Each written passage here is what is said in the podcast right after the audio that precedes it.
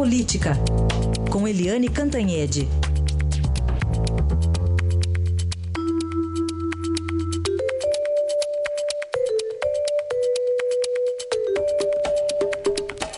Primeiro assunto aqui, de um lado, o Senado, incluindo o PT, favor de Aécio, e de outro, o Supremo, Eliane. Bom dia. Bom dia, Raíssa, bom dia, ouvintes. Pois é, isso virou uma grande confusão, mas é curioso, né, porque a confusão política está, assim, ancorada numa questão que é semântica.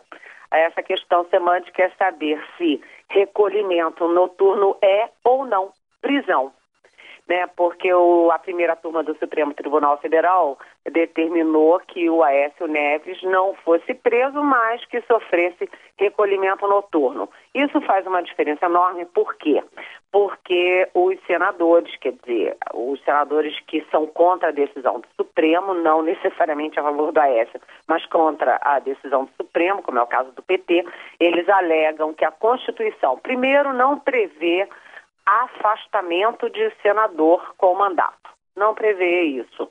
É, segundo, é, não prevê prisão de senador e deputado com mandato, a não ser em caso de é, flagrante delito inafiançável, né, que não é o caso do Aécio.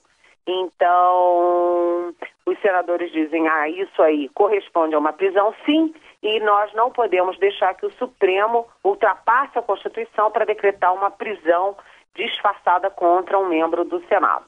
Já quem está do outro lado, que defende a decisão do Supremo, diz o seguinte, que não, que recolhimento noturno é apenas, é, enfim, uma decisão cautelar, uma medida cautelar, e que prisão é prisão. Prisão é prisão, recolhimento noturno é, é recolhimento noturno.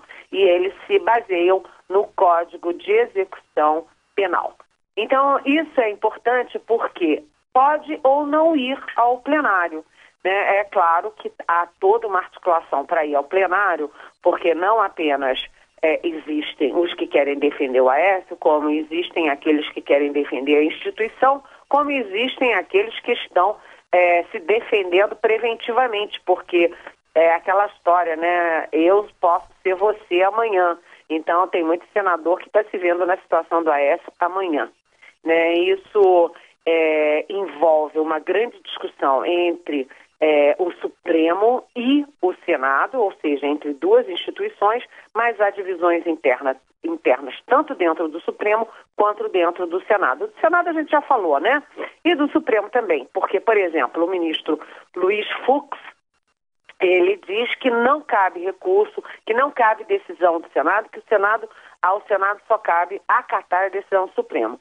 Já o ministro Marco Aurélio Melo e o ministro Gilmar Mendes dizem que não, que o Senado pode questionar sim. E o Marco Aurélio Melo, naquele jeitão irônico dele, é, inclusive disse o seguinte, que o que o Supremo fez foi dar um jeitinho para criar uma figura nova, que é a figura do, é, da prisão preventiva domiciliar. Ou seja, ele está dizendo o seguinte, que, o, que ainda não pode prender o AS por coisa nenhuma, ele não foi julgado, não foi condenado, então seria uma prisão preventiva. E como não pode ter um nome oficial de prisão, então põe domiciliar recolhimento noturno. Então é uma grande confusão e a gente pergunta: e como fica o terceiro poder, o executivo, nisso tudo? Fica o seguinte, que o presidente Michel Temer já está articulando firmemente para, uh, para ajudar o Aécio. Por quê?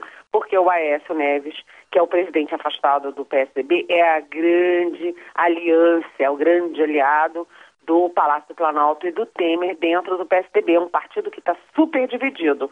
É, na primeira votação da primeira denúncia do Temer foram 21 votos a 20. Né, e o Aécio traz votos a favor do Temer. Então o Temer foi ajudado pelo Aécio e agora quer ajudar o Aécio. Uma grande confusão tudo isso, viu? Certamente, é essa encrenca toda aí no Senado, mas vamos para a encrenca da Câmara, que tem é, nome Michel Temer e seus dois ministros, né? Pois é, ontem o Temer e os ministros Eliseu Padilha e Moreira Franco foram notificados daquela segunda denúncia. Na primeira denúncia, É, o Temer se saiu bem, né? E foi a, é, a Câmara impediu a continuação do processo, mas o, o procurador Rodrigo Janot não ia perder a chance de antes de sair assim nos estertores aí da gestão dele, deixar uma segunda denúncia, dessa vez por obstrução de justiça e organização criminosa, pegando não apenas o presidente, mas os dois ministros. Então, eles foram notificados, agora tem um prazo, né, dez sessões para eles apresentarem cada um a sua defesa, depois conta cinco sessões para o julgamento na CCJ. E aí acontece o seguinte, todo mundo sabe que, enfim, o resultado é previsível. Se o Temer ganhou na primeira vez que tinha a fita do Joesley Batista no Alvorada, que tinha aquela gravação da mala de dinheiro do ex-assessor dele em São Paulo, Rocha Loures.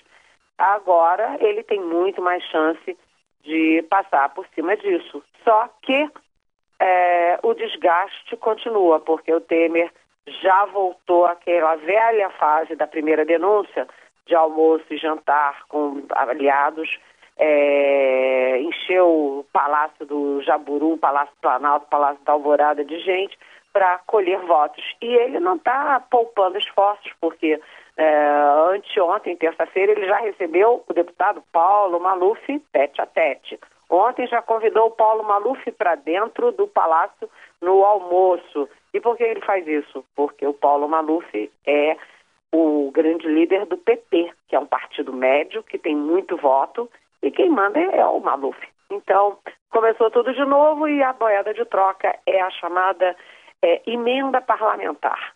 Né? Então, eles ficam lá comprando voto daqui, vendendo voto de lá, e as emendas jorrando novamente em função de uma denúncia que tem tudo para não dá em nada. Agora, um detalhe é que o Temer hoje já enfrenta um novo constrangimento, porque filhos enteados do ex-ministro dele, Romero Jucá, que hoje é presidente do PMDB, que é líder do, do, do governo é, no Congresso e que, aliás, foi líder de todos os governos, Fernando Henrique, Lula, Dilma, etc, etc.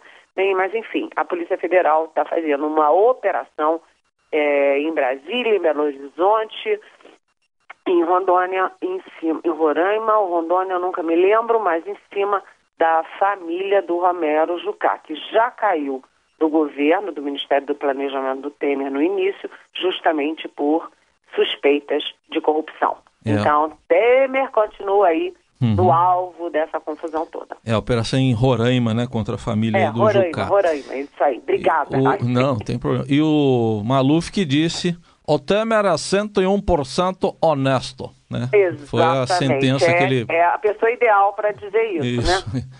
Imaginamos que sim. Até amanhã, Eliane. Até amanhã.